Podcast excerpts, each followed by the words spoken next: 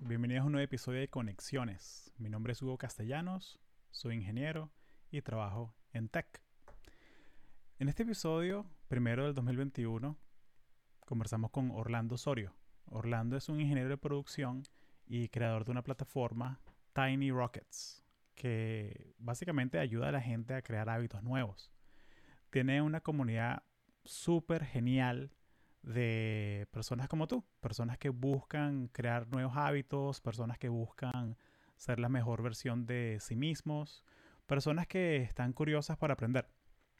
Y acabé de terminar un bootcamp que hicieron el primero del año para crear nuevos hábitos para el 2021 y la verdad fue una experiencia genial. Eh, siento que una de las cosas más, más importantes cuando uno está haciendo estos proyectos ¿no? es la comunidad la comunidad que se crea. Eh, no solamente es esta conversación mía, que básicamente soy yo hablando solo con micrófono, o sea, no, yo estoy hablando contigo. Y ese feedback, esa retroalimentación que se crea cuando la gente me comparte lo que opina, que, que me deja saber qué tal el podcast, el contenido. Eh, Orlando lo llevó a otro nivel porque, o sea, creó una comunidad con un foro que la gente comenta y todo eso. Y la verdad me, me encantó la experiencia. Eh, Orlando tiene este background de, ingeniero de producción que cayó en el mundo de tech, o sea, él trabajó en Coca-Cola muchos años y básicamente ahora trabaja como growth manager para Graphite. Eh, Graphite es una empresa de optimización de SEO eh, que está basada en California, en San Francisco. Pero bueno, como ahorita con el trabajo remoto, eso es donde estás basado es en el internet, realmente. De hecho, Orlando vive en Ciudad de México y trabaja feliz desde allá. También eh, ya lo han conocido en el episodio 30, en el episodio 40, que estuvimos con Marco Ciarroqui. Él, él no, nos comentó un poco sobre la empresa, qué hacen, clientes, tienen clientes como Masterclass. Eh, o sea, increíble el trabajo que ellos hacen. Pero en este episodio, eh, Orlando nos contó su historia y cómo se metió en el mundo de tech. Y hablamos sobre los hábitos y sobre cómo crear nuevos hábitos. Y siento que es algo muy relevante ahorita, que estamos comenzando el año. O sea, hoy es el 31 de enero, o sea, es el último día del primer mes. Y siento que ahorita es el momento clave. O sea, que esa, eso, esa, eso, esas resoluciones de, de, comienzo de año que, te, que dijiste el 31 de diciembre, ahorita es el momento en que, ok, ¿lo vas a mantener o no lo vas a mantener? Entonces está, está muy chévere lo que están haciendo ellos en su comunidad, haciendo herramientas, haciendo trackers para los hábitos. Eh, y siento que ya se convirtió en tradición porque el primer episodio del año pasado fue con eh, Joan Boichados de everyday.app, que es esta app para, que yo uso todavía para traquear los hábitos. Eh, entonces, full recomendado. Hablando de comunidad, eh, gracias a toda la gente que nos apoya en Patreon. Eh, tenemos un Patreon, patreon.com barra conexiones podcast. Y lo que estamos haciendo es que tenemos un cafecito virtual cada dos semanas. Tuvimos uno, eh, de hecho, ayer y hablamos un poco sobre eh, la situación de GameStop, hablamos sobre lo que está pasando en el mercado de valores, hablamos un poco sobre comenzar un trabajo nuevo de manera remota, los retos que hay, cómo buscar ayuda. Y hablamos largo y tendido sobre cómo tomar decisiones grandes. Entonces les compartí ahí en la comunidad eh, el método que uso yo para priorizar las cosas, o sea, como cuando tengo una decisión muy grande, eh, ¿qué hago yo para, optimizarlo? Y obvio, esto es para decisiones grandes, esto no es para, eh, oye, mi amor, que vamos a almorzar el sábado, porque vamos a comer comida china, vamos a comer pizza, que no, esto es para decisiones como, mira, ¿qué casa me compro? O si me compro una casa o no o si me mudo de país o no.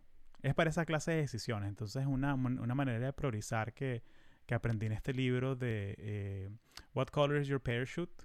¿De qué color es tu paracaídas? De Richard Balls. Eh, de pana está muy, muy bueno el libro. Eh, y bueno, recomendado. la otra cosa que tenemos en el Patreon es que tenemos un Slack, un canal de Slack eh, ya están ahí más de ciento y pico de personas que nos compartimos tips de productividad, de buscar trabajo, compartimos hasta ofertas de trabajo, eh, porque hay gente que, que escucha el podcast, que Y obviamente, yo traigo gente que trabaja en sitios como Facebook, Google, Tesla, todas estas compañías. Y son gente, son latinos, son gente que están interesados en traer talento latino a la empresa y me comparten ofertas de trabajo. Entonces yo las pongo ahí para que la gente le saque provecho. Y bueno, eh, último anuncio es que este, este bootcamp de hábitos me, motivó bastante a, escribir más. Entonces empecé a escribir un blog. Eh, pueden buscarlo en hugocastellanos.me. Eh, está en las notas del show también. Y empecé a escribir. Escribí un post de hábitos y voy a estar escribiendo posts con bastante frecuencia sobre estos temas, las cosas que leo. Eh, y, la verdad me está gustando el ejercicio, porque es una manera de no solamente consumir contenido en formato podcast, sino también escribir, que es otro, es otro un reto diferente. O sea, tus ideas tienes que plantearlas de una manera mucho más organizada y explícita, y siento que es una...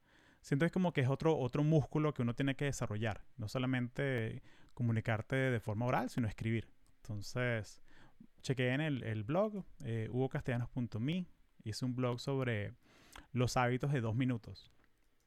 Muchas veces eh, cuando estamos haciendo estas nuevas resoluciones, estos nuevos hábitos, pensamos, perfecto, voy a empezar a leer 30 minutos al día todos los días. Pero la realidad es que muchas veces tu día se pone más ocupado de lo que tú esperabas. Entonces no pudiste leer 30 minutos, sino que solo pudiste leer 10. Y tendemos a, somos humanos, tendemos a sentirnos mal. Que no, yo, yo dije que iba a ser 30 y solo hice 10, entonces fallé. Pero de verdad fallaste. O sea, si tu intención era leer 30, pero solo pudiste leer 10 y pasó algo más, algo más importante, algo más urgente, tú, tú no fallaste, o sea, tú leíste. O sea, tú tienes esa, esa identidad de que, mira, yo quiero ser lector, yo quiero ser una mejor persona, yo quiero consumir contenido de esta manera. Entonces no, no fallaste.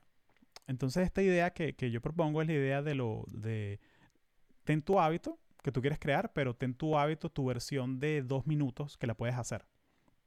Que estás seguro que la puedes hacer todos los días. Entonces el ejemplo que doy es de, es de leer 30 minutos. ¿Qué tal si solo lees, te propones leer 10 páginas? Entonces, en vez de, tu intención es 30 minutos y se lo puedes hacer, perfecto, buenísimo. Pero si pasa algo, lee solamente las 10 páginas o lo que puedas leer en 10 minutos. Y siéntete bien, siéntete como un logro. O sea, tacha esa, esa, ese hábito de tu, de tu lista, de tus pendientes.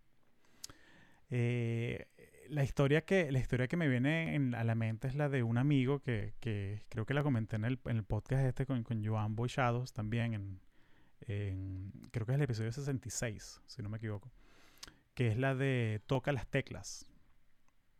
Y es un profesor de piano que le decía a todos sus alumnos que, mira, la meta es que tú toques piano una hora al día. Pero yo sé que hay días que todo va a salir mal. Ya hay días que se te accidentó el carro y tuviste que, y llegaste a la casa, llegaste tarde y tuviste que cocinar porque no dejaste la comida hecha y, y mire, son las 11 de la noche y no tienes energía para tocar una hora el piano. Pero aún así, ve al, al piano, ábralo y toca las teclas. Toca las teclas porque así tu, tu mente, tu cerebro sabe que, mira, yo todos los días tengo que tocar piano. No es que quiero hacerlo, tengo que hacerlo. Entonces, es mantener ese respeto, mantener esa disciplina, esa estructura. Entonces, todos los días, toca las teclas. Si nos están viendo en YouTube, estamos también en Spotify, en Apple Podcasts, en Overcast, Evox, todas las plataformas. Y bueno, muy feliz de estar de vuelta y nos escuchamos pronto. Bienvenido a Conexiones, Orlando. Muchas gracias por hacer el tiempo. Eh, cuéntame, cuéntame un poquito sobre ti. Cuéntame sobre tu historia. ¿Quién, quién es Orlando? Tu historia. Yo vi esa pregunta cuando me dijiste. Bueno, yo venezolano, eh, nací en Caracas, pero viví mitad de mi infancia en San Antonio de los Altos, esa mini ciudad, mini pueblito a 30, 40 o 100 minutos de Caracas, dependiendo del tráfico.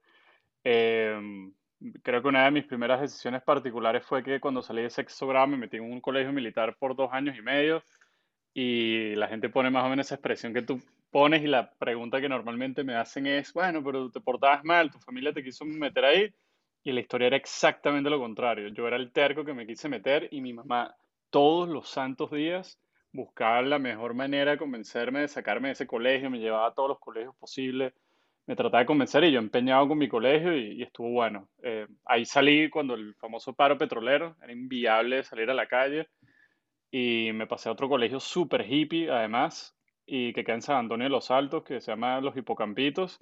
Entonces tuve como los dos mundos de, esa súper disciplina que, que, aunque un colegio militar en verdad lo que te enseña es a, a, buscar cómo chalequear, cómo ser feliz de niño de, de cualquier manera, porque todo estás encapsulado en un ambiente que cualquier cosa te da risa o tratas de que cualquier cosa te dé risa porque si no te vuelves loco.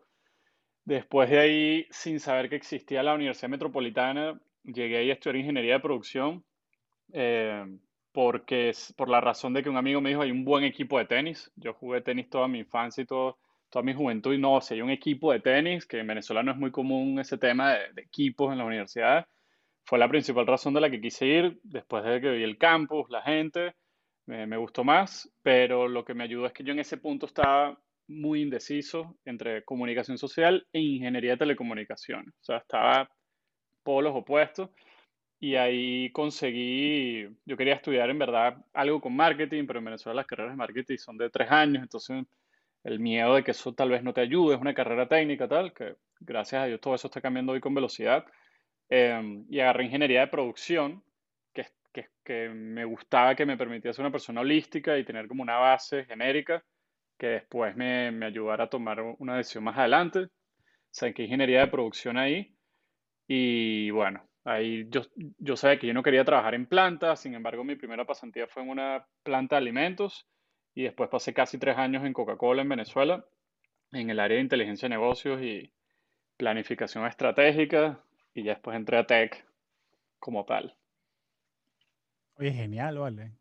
¿Y, tú crees que todo ese, ese background, esa disciplina de, de estar en un colegio militar y ser deportista, eh, y eso de ser ingeniero. De ser metódico, estructurado. Eh, ¿Tú crees que eso te ayuda a, a, ser growth manager? ¿Tú crees que eso te ayuda en tu día a día? ¿Cómo, cómo ves que se, crees que se refleja? Como growth manager, eh, sí, incluso por suerte me mm, trato de, de, practicar el arte en lo que pueda, así sea malo, y con esto te digo de que yo, desde el principio, desde que entré a Tech, fui curioso por las herramientas de diseño y a los equipos de diseño siempre me les acercaba y trataba de aprender. No soy el mejor en la parte de hacerte una super ilustración o un super diseño, pero sí soy bueno eh, simplificando las cosas y, y, como no tengo las suficientes habilidades para diseñar, entonces todo lo que termino haciendo en producto termina siendo minimalista y la gente piensa que es mi estilo. Y es mi estilo, pero es por falta de habilidades. Entonces, Em, como growth manager eh, requieres ser muy analítico, muy, muy analítico. Eh, se maneja mucha, mucha data. Tienes que basarte mucho en las famosas hipótesis, experimentación, tratar de sustentar tu argumento lo mejor que puedas, así ni siquiera tenga sentido, pero que por lo menos sea el menos loco de todo lo que está en la mesa, porque es verdad que a veces aprobamos ideas o proyectos que no, no tienen nada de sentido, pero bueno, era lo que había en el momento. Eh, pero sí, de, que influye, influye y, creo que la parte deportiva, ahora que en los últimos años he estado como estudiando más todo este tema del crecimiento personal y cómo crecer, eh, sí, cómo progresar básicamente, sí he entendido que el deporte al final sí te desarrolla mucha resistencia mental eh, y al dolor, lo llamaría yo, porque eh, me gusta correr, me hacía también mucho montañismo cuando estaba en Venezuela, después incluso terminé haciendo dos ultramaratones y hay una persona que está muy sonando mucho ahorita, David Goggins, y es muy famoso por dale dale, mm, dale al, más. Y el audiolibro está genial de, él, que, que... pero yo, yo no recomiendo el libro de él, yo recomiendo el audiolibro, porque en el audiolibro se puso con su editor a hacer un, como que un podcast entre cada capítulo. Qué bien. tiene como que el doble de contenido y, y, es algo mucho más, mucho más humano, ¿no? O sea, que, que te da como Me lo que, llevo. Sí, es recomendado, lo ponemos en las notas del show para que la gente lo, lo busque. Me lo llevo, solo lo he leído y, he visto muchas entrevistas, pero interesadísimo en, en, revisitar ese libro de esa manera. Sí. Cuéntame un poquito, ya que no, no, o sea, capaz te, lo debería haber preguntado antes, pero ¿cómo fue que te metiste al mundo esto de, de tech? O sea, porque vienes de ese background de ingeniería de producción y, o sea, de, de negocio bien, bien estructurado, bien 9 a 5. ¿Y cómo te metiste a esto de, de, de tech, de startups? ¿Cómo, cómo, cómo fue ese cuento? Bueno, el 9 a 5 por lo menos puede que sea un mito porque en Coca-Cola trabajábamos hasta feriados. En la parte de planificación estratégica era una locura. Pero em, lo que fue pasando es que tuve, empecé a tener una que otra influencia. Tengo un tío que eh, estudió mercadeo, después hizo un MBA, trabajó haciendo publicidad en periódicos en Estados Unidos y de un momento a otro se quiso convertir en fotógrafo eh, después de los 40 años y eso fue como ah, súper, súper, súper controversial en la familia y yo para ese momento tenía 15, 16 años, yo no entendía ese tipo de decisiones, yo solamente sabía que mi tío de un momento a otro de pasar de esa estructura de 9 a 5, ahora estaba lleno de cámaras y estaba tratando de sacar fotos y nadie le compraba nada y le estaba yendo mal. Y después otro primo sí vi que también siempre estaba emprendiendo, pero, eh, y de esto que te voy a decir ahora me di cuenta muchos años después, mi tesis de quinto año fue hacerle la página web a mi colegio en front page. Imagínate eso. Y yo no sé ni cómo llegué ahí porque yo en cuarto o quinto año, yo lo que usaba la computadora era para jugar dos juegos de computadora, más nada este, y tareas, que uno hace en cuarto y quinto año. Pero después como que sabía que quería tratar de emprender. Yo en, en, la universidad hacía unos cuadernos personalizados con unas fotos que yo tomaba en la playa y esos cuadernos se venían en la librería de la universidad. Después este, abrí un campamento de educación ecológica con un amigo en su finca con el plan de restaurarla, pero nos gustaba mucho la parte ambiental. Como que fui desarrollando emprendimiento, emprendimiento, hasta que un día vi un video de un súper amigo que hasta hoy es uno de mis mejores mentores en todos los aspectos, se llama Juan Lagrange, y él, vi un video de él, sin saber quién era, haciendo un pitch en una aceleradora en Venezuela que se llama Guaira. Y yo vi su pitch y dije, wow, esto me llama demasiado la atención, todo lo que él comenta, lo que dice, todo lo que está haciendo ahí. En ese momento era academia, una plataforma educativa. Y eso fue una chispa enorme. O sea, eso fue curiosidad infinita por el mundo de tech. Quise entender qué era Guaira, eh, yo para ese momento estaba pasando por una transición de, ya, tenía tiempo en Coca-Cola, entonces como ingeniero te recomiendan mucho un MBA para que te termines de complementar y toda la historia. Y estaba apreciando el MBA, el MBA, el MBA. Y después me entendí que los MBA son muy buenos, pero claro, más, allá de lo que te dan, el tema es el networking, pero sobre todo muchos soft skills. Y hay muchos estudios de que la gente que llega arriba a veces no tiene tantos hard skills, sino muy buenos soft skills. es como una tendencia. Entonces, viendo eso y viendo qué implicaba entrar en un MBA, veía que en Venezuela eso no era como muy fácil, porque no tenías tantos amigos que habían hecho MBAs en el extranjero. En ese momento mi primera idea fue, voy a crear una plataforma de e-learning de que te enseñe habilidades eh, blandas. Y, y, era muy basada en una plataforma que todavía sigo consultando, se llama Mind Tools, es de, de Inglaterra, muy, muy buena para aprender habilidades blandas, y era algo como eso. Imagínate lo grave que estaba yo en tech, que yo siempre me río de este chiste, que cuando yo le presento el pitch a Wire en la aceleradora, pasamos a la segunda ronda y tal, yo dije que el MVP iba a costar casi 100 mil dólares. Y en Venezuela, o imagínate la desproporción de mi desconocimiento que mi lámina ¿Qué, año es este, ¿Qué año es este, más o menos? 2013, 2013. 100 mil dólares, no jodas. Yo, a mí me encanta eso porque eh, eh, explica exactamente cuando uno no tiene idea de algo, los errores que uno va a cometer. Y ojo, lo uso todavía para el sol de hoy porque hoy sigo tomando probablemente decisiones así de lo que no sé que no sé. Claro. Em, entonces ese fue mi primer intento, agar, recluté a un profesor de psicología de la universidad que me, me caía muy bien, a otros dos amigos, a darme un equipo ahí medio a los golpes, pura emoción yo traía mucha estructura de Coca-Cola, entonces los análisis eran buenos, la presentación era buena. Mi jefe en Coca-Cola es MBA de Kellogg, entonces también como que me ayudaba y me transmitía muchas cosas. Y entonces, claro, llegamos bien parados, pero cuando llegamos a, a la, sí, a, a, la parte dura de qué vas a hacer, un desastre, porque no sabíamos nada de tech. Eso llegó hasta ahí. Y pasaron meses después, yo me emocioné mucho por viajar por Venezuela en un momento especialmente cuando fui al pico Naiguatá en Caracas, que me quedé loco de que eso estaba ahí en la Cotamil y subía seis horas caminando y tenía 180 grados al mar a la Guaira y 180 grados a Caracas. Y dije, wow, pero como yo estoy conociendo esto a los 22 años, 23, ya ni me acuerdo. Y le preguntaba a amigos y no lo habían hecho. Y Y en eso sí yo soy medio fastidioso con mis amigos de que trato de empujar a, a cosas que creo que les puede gustar. Y me emocioné por los viajes en Venezuela y estando en Punta Cana, ya venía de ese trabajo de estructura 9 a 5, lo cual significa que tienes tus días de vacaciones muy bien contados. Entonces, ahí sí como ingeniero de producción siempre le trataba de sacar la eficiencia a mi tiempo al máximo y decía, bueno, estoy en Punta Cana, 10 días, ¿qué es lo mejor que yo puedo hacer acá en mi primer viaje? Era una locura conseguir planes, me fue súper frustrante, en la playa me entregaban mil panfletos, se me pasaban los días, estaba súper frustrado y dije, no puede ser que esto sea tan complicado. Y un día leyendo algo, me sale un aviso de que aquí en México, y ahorita estoy en Ciudad de México, estaban abriendo una plataforma donde no regalaras objetos, sino regalaras un viaje, una experiencia, una actividad. Cosa que también comparto personalmente. Y digo, wow, esto está increíble. Esta plataforma tiene todos los planes que yo puedo hacer en México. ¿Por qué no hay algo así en Punta Cana? Y por supuesto, no hay nada así en Venezuela. Estaba ese día en la playa. Eh, tenía minutos de conversar con mis padres el plan del MBA y lo voy a hacer por aquí. Creo que tengo que hacer esto. Pasaron siete minutos que leí el artículo le dije, miren, por cierto, acabo de decir que no va a ser el MBA. Voy a, cuando regrese a Venezuela, voy a renunciar a Coca-Cola y voy a abrir una plataforma de actividades turísticas. Y bueno, la cara de mis papás es como, lo perdimos, pues. Sí, este, este loco lo vamos a conseguir en, en, la playa en Cancún vendiendo artesanías eventualmente, pues, ¿verdad?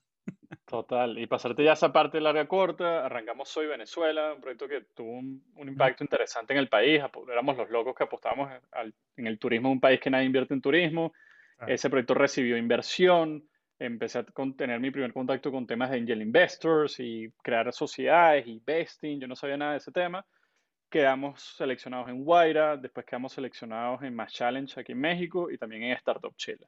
Esos fueron cuatro años extremadamente intensos. Abrimos operaciones en Venezuela, Colombia, Chile y México. Eh, más de 20 personas contratadas, full time, equipo de ingeniería de 7. Eh, hicimos todo lo que podíamos del tema del emprendimiento.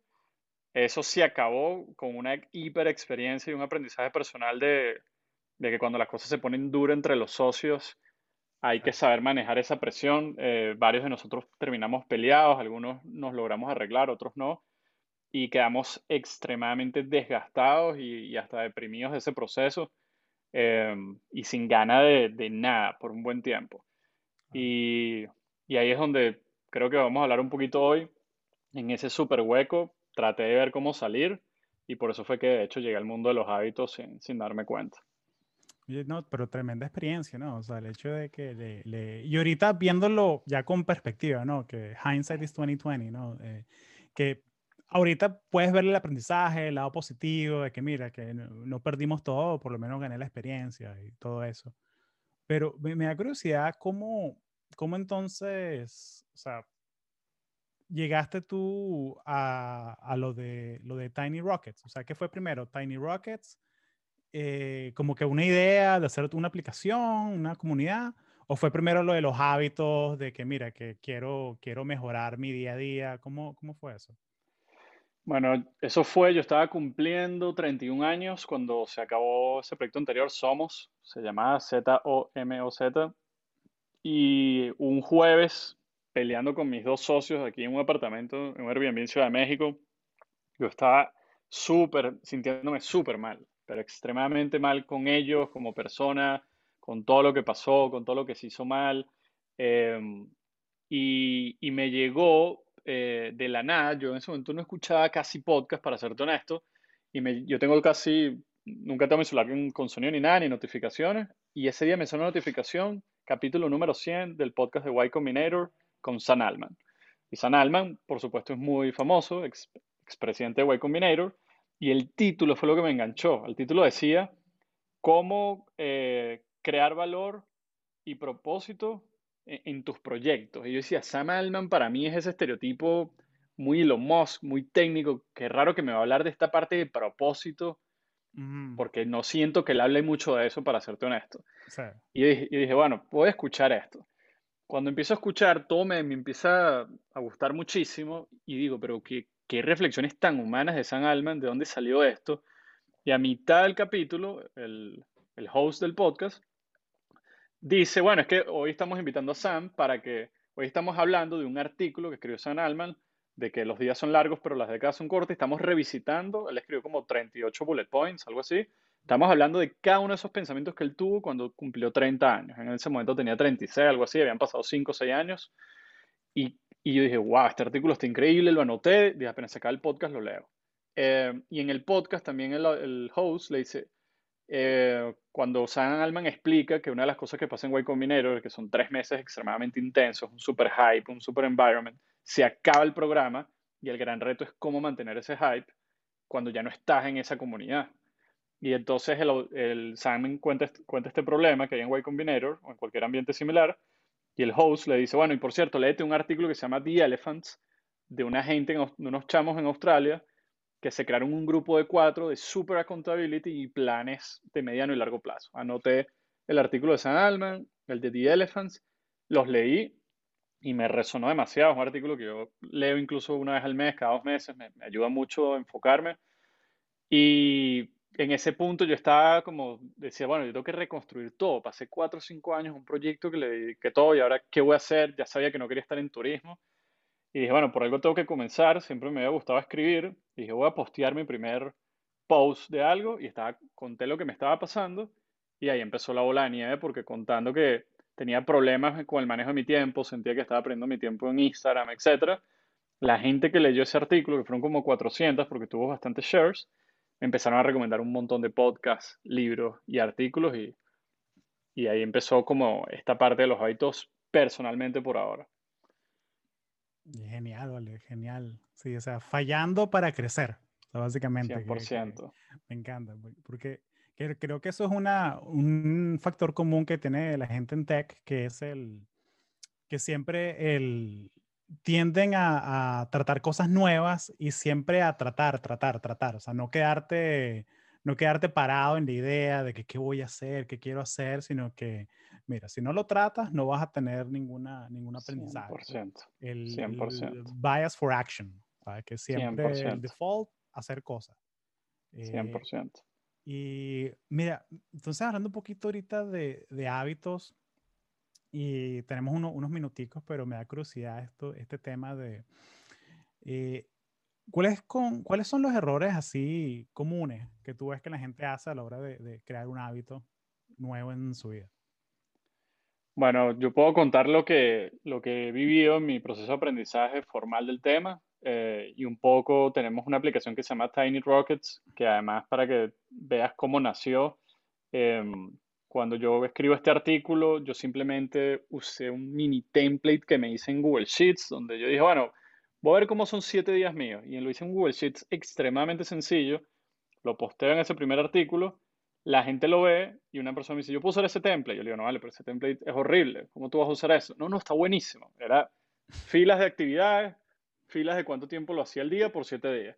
Cuando ellos me dicen eso, bueno, ahí dije, no, mira, vamos a ponerle que son unos colorcitos a este template. A la media hora, otra persona que lee el artículo, yo puedo usar ese template. Le digo, bueno, más me aboqué a arreglarlo. y duplicaron sus tabs el primer día. Tres días después, cinco personas más duplicaron el tab 10 días, otros 15, y en un periodo de 30 días éramos casi 60 personas en un Google Sheets, yo todavía lo tengo guardado, donde éramos personas traqueando nuestros hábitos por semanas y meses, y hasta ya traía mentalidad mucho de tech, que ser MVP, nada, MVP de 100 mil dólares. Dentro de Google Sheets. decir que, tienes que ponerle los emojis de 100 mil dólares para que sea bueno, si no, no. 100%, 100%. Y el Google Sheets hasta le puse que la gente pusiera su foto, pusiera un avión en una celda, pusiera su recomendación. Era un Facebook, bueno, una red social dentro de Google Sheets y fue increíble cómo eso funcionó. Y claro, ya mi cerebro de tech y emprender, más mis otros amigos decían, ahora tienes una aplicación en tus manos. O sea, ¿cuándo la vas a hacer? Y bueno, en ese momento aprendí Webflow, me hice mi landing en Webflow, la cosa empezó a escalar, unos amigos me ayudaron a, a instalar, conectar los API de Google Sheets, sacamos charts.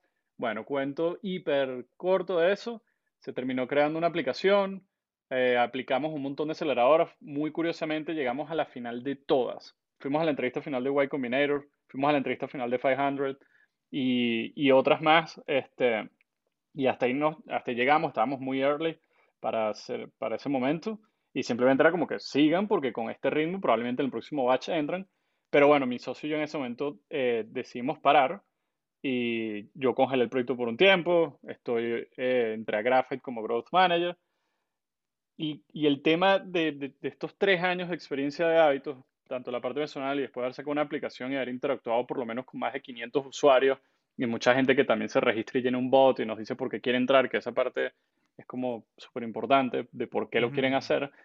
Es que bueno, yo creo que todos comenzamos eh, y hoy que vamos a tener después de este podcast la última sesión de un bootcamp que estamos dando, es que yo lo llamo, o sea, los Black Swan, o sea, no sabemos lo que no sabemos. Entonces, como no sabemos muy bien cómo funciona el crecimiento personal y lo interesante, a mí me pasó y lo ven mis amigos, somos muy buenos eh, planificando el crecimiento de nuestros trabajos, de nuestros proyectos, de nuestros emprendimientos. Tenemos metas, tenemos OKRs, tenemos infinitas metodologías, nos escuchamos libros, podcasts.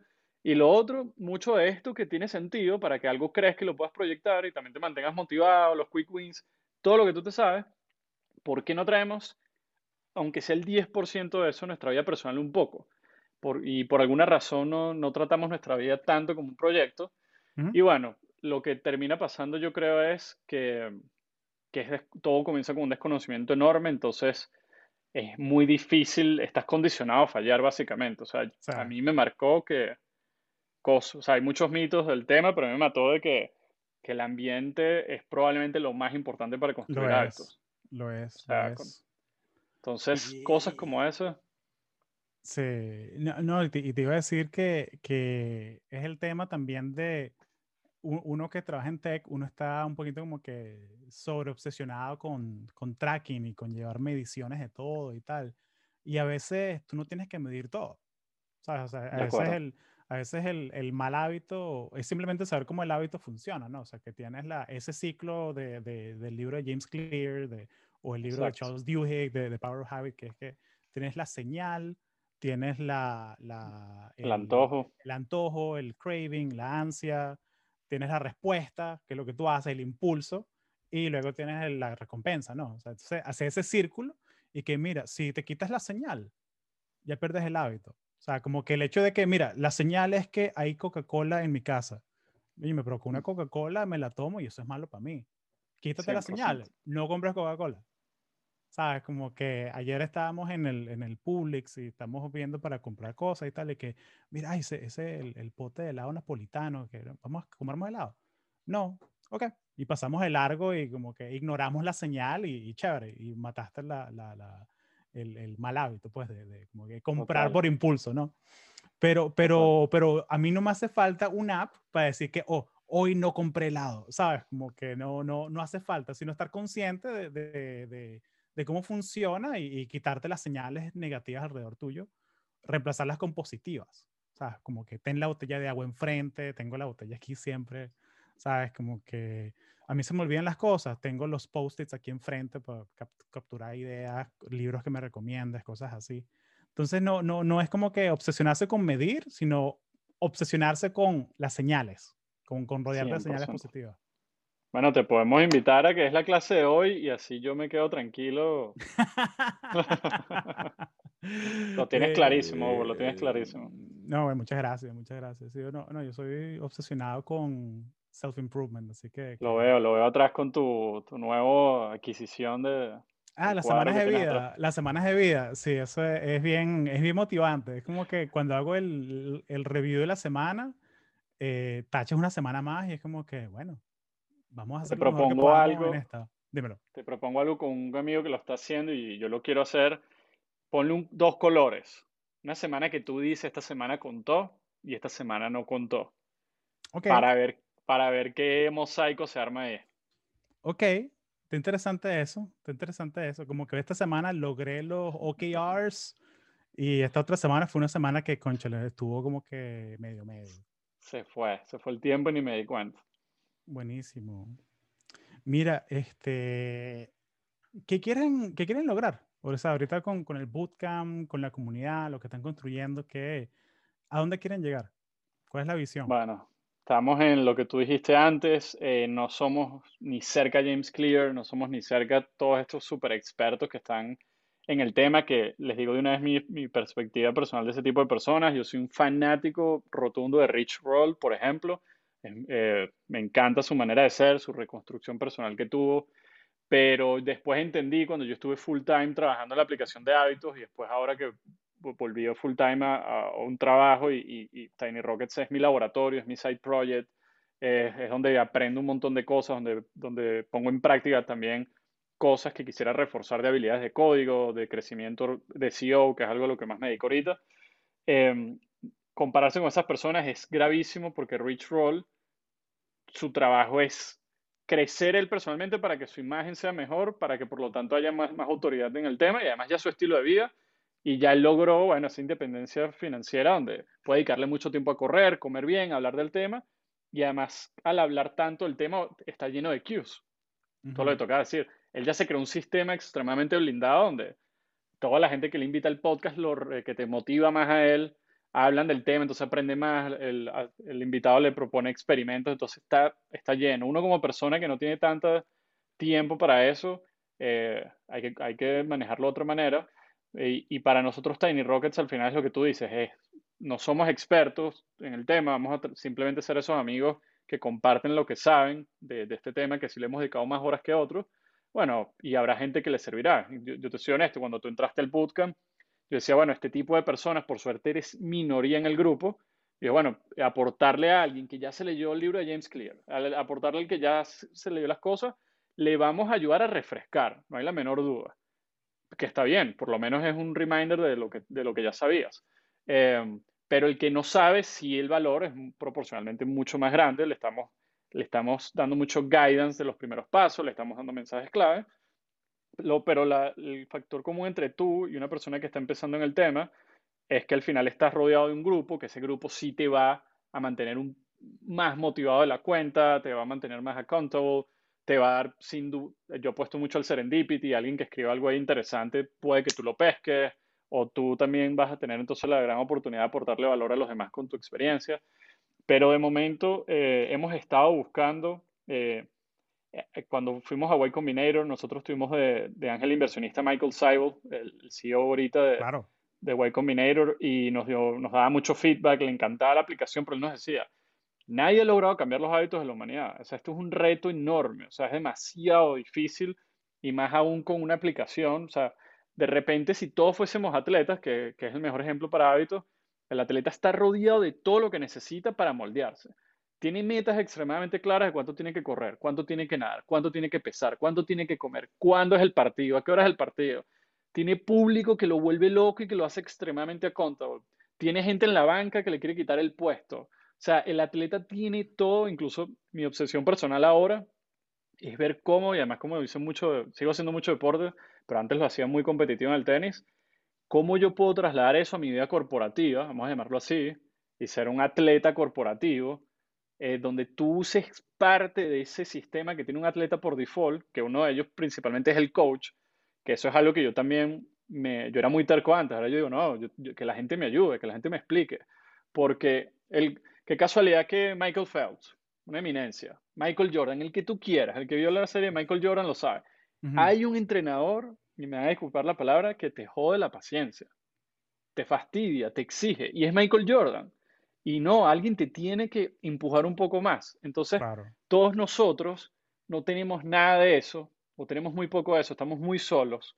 Y yo sí eso lo hago con mis amigos, este, de tenemos que darnos feedback duro, tenemos que exigirnos, tenemos que, a veces decimos, men, haz eso que yo te estoy diciendo, porque en verdad confía, yo, yo sé lo que te estoy diciendo, y también me gusta como explorar esa zona donde tú dices, bueno, aquí no me siento cómodo, me dijeron que, que debería probar a hacer esto y, y trato de, traer esa mentalidad de atleta, donde tiene que haber, o sea, tú tienes que dejarte llevar y también lo veo con la música. O sea, qué caso, o sea, todas las bandas famosas del mundo tienen un súper buen manager. O sea, porque el artista, el documental de Coldplay se veía clarito, o sea, ellos eran, son unos genios, son unos fenómenos, pero hay un manager ahí que les dice qué decisiones tomar y qué cosas que hacer.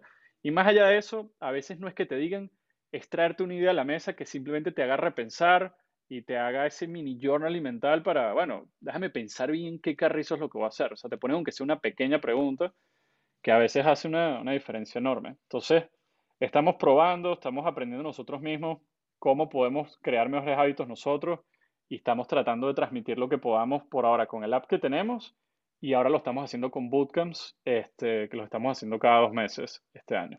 Buenísimo. Este, antes de hacerte la última pregunta, eh, Eh, y mira, y para serte sincero, a mí me agrega muchísimo valor el bootcamp eh, por la comunidad.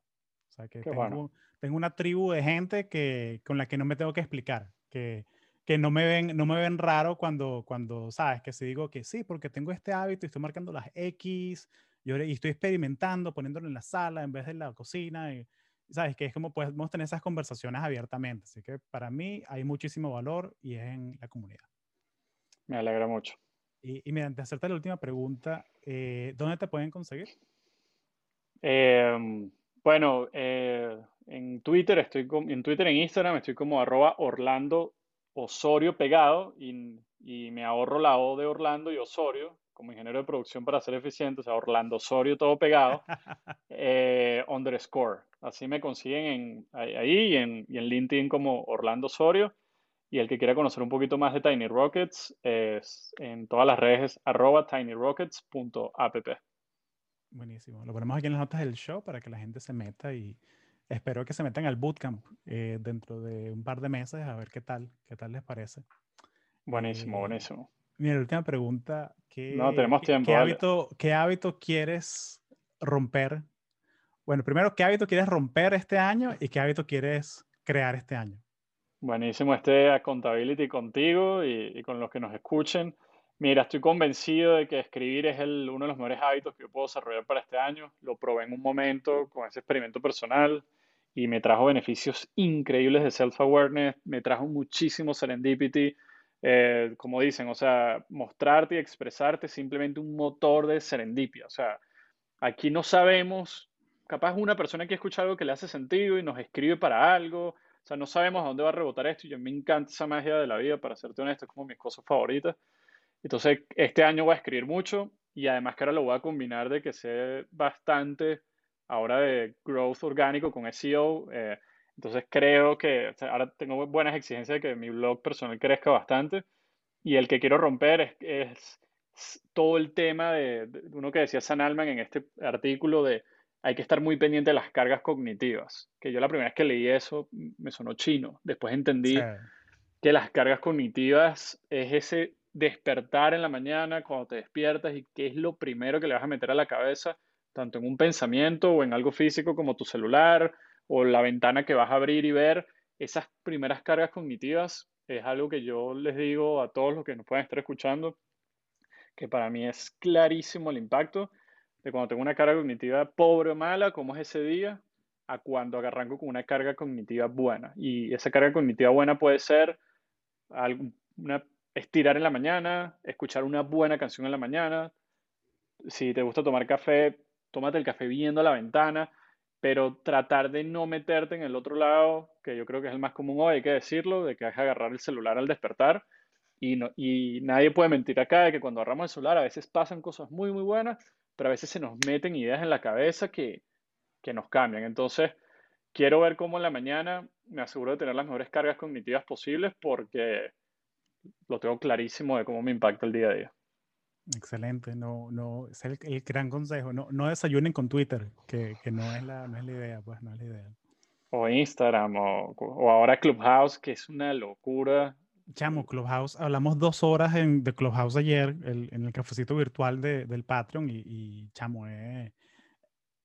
O sea, por un lado, yo soy fan de todo lo que sea audio. Concha, yo tengo dos podcasts. O sea, yo soy súper fan de todo lo que sea audio.